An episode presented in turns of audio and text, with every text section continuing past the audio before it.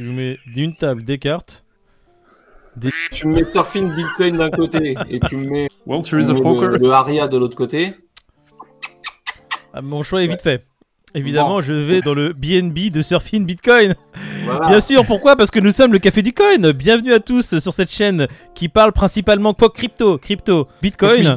J'espère que vous allez bien. Nous allons parler, comme d'habitude, pour commencer cette vidéo, du shitcoin de la semaine. Une courbe apparaît. Cette courbe peut vous faire gagner de l'argent gratuitement, facilement et rapidement. Commentez à qui appartient cette courbe. Vous voulez gagner de l'argent vous faites un commentaire, vous vous abonnez à notre chaîne, vous likez, et puis euh, vous êtes dans le move avec nous, tout simplement. Allez, on va faire le sommaire de cette émission. On va parler de Ripple après avoir parlé de CZ qui veut se barrer des States. Il y a Ripple qui veut se barrer des States. Et USDT, c'est peut-être lié. Ils sont pas en odeur de sainteté euh, aux States. J'ai envie de te dire, le mix d'aujourd'hui va être assez explosif. Avec ces deux géants, vous voulez commencer par quoi? USDT ou Ripple? Les deux sont vraiment... Ouais, USDT, c'est pas mal quand même. Quand j'ai lu la news, je me suis dit, USDT, c'est flou, c'est pas transparent, cabinet d'audit chelou.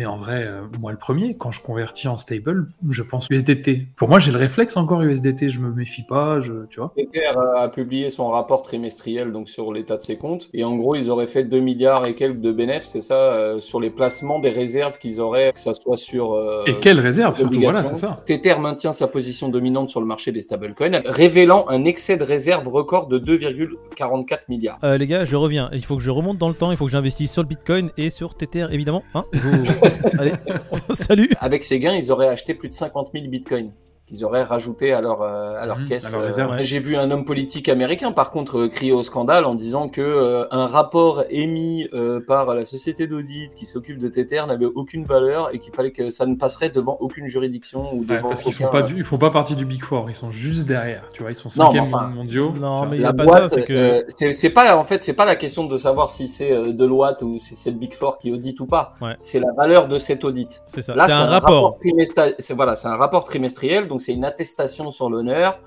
Euh, c'est pas un audit euh, mandaté, si tu veux, par euh, par un État, tu vois, qui va venir auditer tes comptes avec effectivement euh, Deloitte euh, qui va taper à ta porte à matin. Et là, c'est juste, là. je te jure, si vrai, j'ai ça dans Oui, mes comptes et voilà la répartition. Viens, on prend un café. une que Ah, mais je me suis fait la comptes. remarque, Pete, justement, parce Voilà. que je me- on, on a rigolé sur cette boîte d'audit, etc., la famille Corleone et tout. Mais ils sont cinquième mondial, donc euh, Ouais, BDO. Sur c'est- En fait, BDO, là, l'entité BDO, l'entité BDO, c'est un groupe.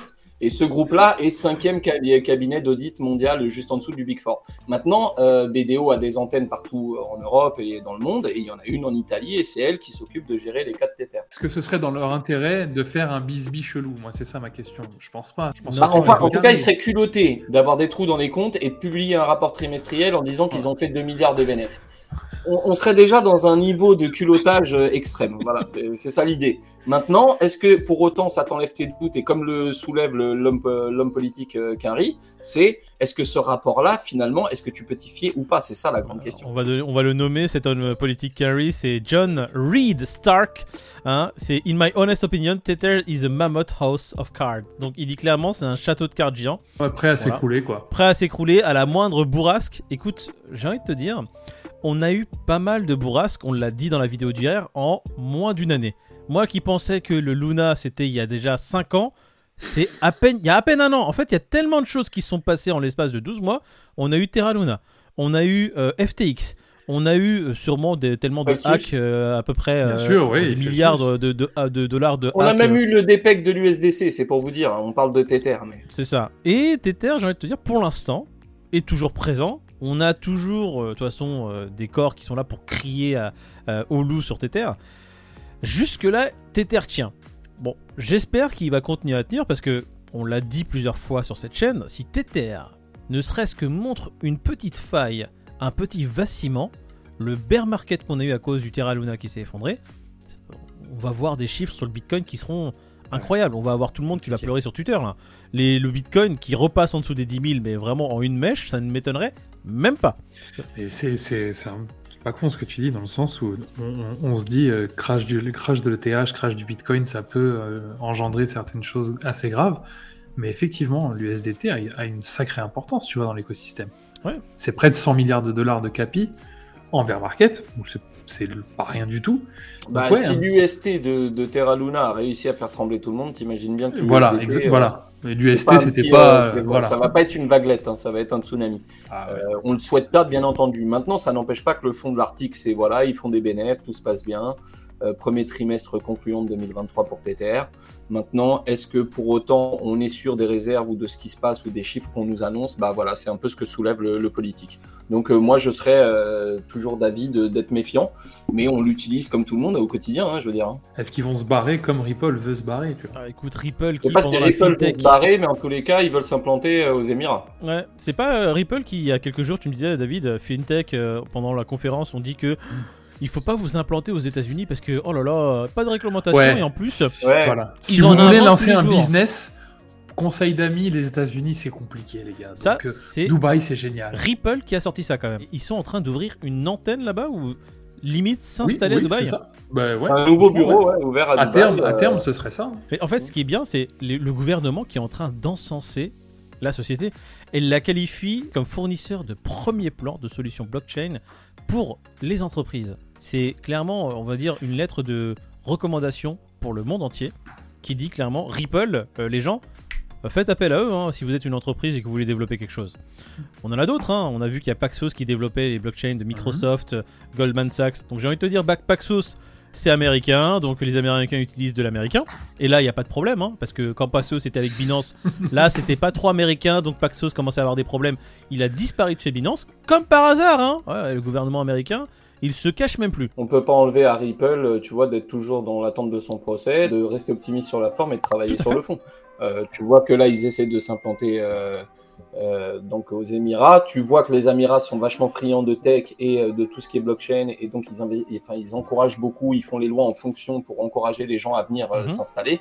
Euh, je veux dire, ils n'ont pas hésité une seconde, et c'est en ça que je trouve que c'est plutôt une bonne nouvelle et que justement, même si euh, l'issue n'était pas archi favorable, bah, en tout cas, euh, il y a toujours des, des ressources, on va dire, au sein de Ripple. Quoi. Il reste très optimiste en tout cas, le gars. Moi, le- la lecture Le- de cet DG, article, ouais, la lecture de cet article m'a donné envie de vous poser une question qui a pas grand chose à voir avec la Arrête de blockchain, poser mais des questions, David, arrête. justement, j'ai- arrêté de Ouais. penser, donc je vous pose des questions. Dubaï, euh, crypto-friendly de ouf, qui est prêt à accueillir tous les, tu vois, tous les, les, les- les vilains petits canards aux États-Unis. Est-ce que les Émirats ne risqueraient pas d'avoir des soucis vis-à-vis des States Euh, Tu vois, là, on sort de la blockchain, tu vois. Est-ce que Non, parce que Non, non, à parce terme, que- les States vont avoir leur modèle, tu vois. Aujourd'hui, ils sont un peu en train de faire ce qu'ils veulent. Euh, Les différentes entités américaines euh, se servent. On voit bien que, tu vois, chacun essaye de trouver son intérêt jusqu'à ce qu'ils mettent le truc à plat.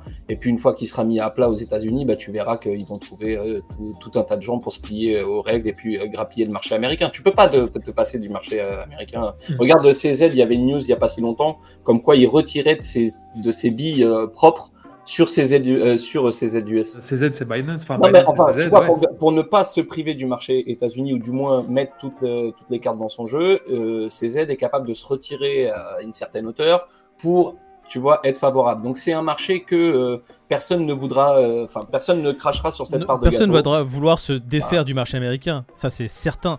Par contre, prendre juste une distance actuellement avec euh, ce qui se passe, je pense que tout le monde a plus ou moins envie que la SEC leur lâche la grappe et surtout aussi la CFTC CFTC, qui, ouais. qui, qui commençait à s'y mettre. Là, je pense que ce qui se passe, c'est un développement euh, un peu plus accru de certaines entreprises qui commencent à juste prendre de la distance avec le marché US pour s'implanter un peu ailleurs dans le monde, que les acteurs qui sont pas américains commencent à accueillir, comme euh, là on le voit, les Émirats et Dubaï, euh, ces acteurs-là. Je pense qu'à terme, s'ils trouvent une terre un peu plus sainte, entre guillemets, et un peu plus tranquille ailleurs, euh, ils vont se concentrer là-bas.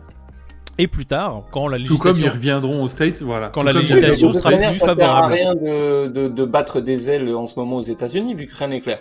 Autant se, se concentrer sur d'autres pays où tu as des, des, des marges de manœuvre et que tu, où ils sont crypto-friendly ou blockchain-friendly ou tech-friendly. Mhm. Tu, tu avances euh, dans ces eaux-là qui aujourd'hui sont beaucoup plus claires. Et quand le marché euh, des États-Unis va s'aplanir, bah t'inquiète pas que tout le monde sera là au, au garde à vous. J'ai l'impression que là, sur les derniers mois, les États-Unis ont beaucoup de problèmes dans le monde. Ils ont des problèmes avec euh, l'émergence des BRICS. Ils ont les problèmes avec leur hégémonie qui- qu'avait le dollar à payer tout en dollars, même le pétrole. Ça commence à disparaître. Ils sont en train de taper sur les crypto-monnaies. On a les sénateurs qui en ont un peu marre de voir la SEC euh, faire un procès contre tout le monde. Et ils ont invi- invité, ils ont convoqué Gensler à s'exprimer. Et le mec s'est juste fait tout petit. Il a juste rien dit. On va attendre un peu, voir ce qui se passe sur le marché américain. Je pense que les acteurs veulent attendre que ça se décante avant de se dire tiens, quel move on fait? Est-ce qu'on revient? Est-ce qu'on essaie de se développer là-bas? Ou on va plutôt dans une terre où c'est un peu plus facile, comme les Émirats? Je sais pas ce que Ouais, vous en pensez. Parce qu'il va falloir parler un peu de ce qui se passe sur le Bitcoin, Ethereum et. Et euh, sur le Pepe. Il est à 27 433, oui tout à fait. L'Ethereum à 1829. Hier, il était euh, bon, sur son plateau des 24, 27 000, pardon. Je dis 24 000, oula. Euh, risque de crash, les gars. Quand ça sort Prophétie, comme ça. prophétie, prophétie. Ouais, non, non, quand ça sort comme ça de la bouche, c'est un peu bizarre. Le Fear and Greed, là, les gars, il est à combien? Euh, 52. 59. 59, 52. Eh bien, vous avez faux. Il est à 50, en plein au milieu. Oh, il est neutre. vache. Ouais, à 50, exact. Oui, c'est bien ça. Super, merci Peter. C'est bien ce que. Voilà. Ça ne marche plus. hein. Et il sera à Euh, combien de demain la demain, Demain, demain, demain, 50. Euh, 52. 57. Bon, il y a un indice pour le shitcoin parce que j'ai pas trouvé aussi. Alors, T'as j'aimerais pas trouvé le Mercredi. shitcoin de la semaine? Non. Mercredi. Mercredi, c'est un indice? Ouais. Ou mercredi, il y aura un indice? Mercredi, c'est un indice. Mais Pourquoi on l'a mis en charge Ah, des indices, ce c'est mec demain Eh ouais, frère. Eh c'est ouais. demain, mercredi Les gars, les gars, attends, à chaque shitcoin de la semaine, il y a 74 euh, gagnants potentiels. Donc euh, Ouais. c'est bien de corser aussi le truc. Vous, de toute façon, vous saurez que le jour même, on va vous régaler Ouais, tout ça pour que derrière le dernier jour, ça soit marqué en gros sur Eh bien non, pas cette fois-ci. Pas cette fois-ci, on le fera pas, on prévient les gens. Donc premier indice, deux fois, vraiment, ça Deux c'était fois, David. vraiment? De, de- de- troisième indice, c'était quoi? C'était mercredi? Deuxième indice, mercredi. Euh, moi, j'ai deux autres indices. Euh, blockchain, voilà, troisième indice, et euh, crypto-monnaie, cinquième indice. Non. Non, mais franchement, c'est quoi ces indices pay Pay, pay. Euh, C'est dans le fort- top 100. C'est dans le top 100. Suivez nos réseaux sociaux, abonnez-vous à la chaîne, suivez les réseaux sociaux de la chaîne, donc Twitter, Instagram, euh, suivez nos réseaux sociaux aussi, parce que c'est vrai qu'on donne la réponse sur un Ouais, de nos réseaux suivez sociaux. les, les réseaux sociaux de Moïse si vous voulez qu'il continue à s'acheter des beaux tableaux Bitcoin. Ah, Il voilà, fait. derrière son canapé vert. Si vous voulez euh, financer nos- nos- la chaîne, vous avez juste à vous abonner, c'est tout, hein. on vous demande rien de si plus. vous voulez que David achète la petite sœur de la peluche qui se fait chier à droite. Voilà, parce que j'avoue que la peluche orpheline, c'est vraiment pas cool. N'hésitez pas à vous abonner, ça fait plaisir. Voilà. Allez, on, Attendez, les un- gars, juste. Ouais, voilà, c'est bon. Ouais, je, je confirme, mercredi. Je regardais si. euh, Tu couperas, Moïd, mais en gros, mercredi, c'est dans la. Heureusement que c'est du off tout ça parce que c'est vraiment, vraiment. Oh merde. Ah Allez, ouais. super, bisous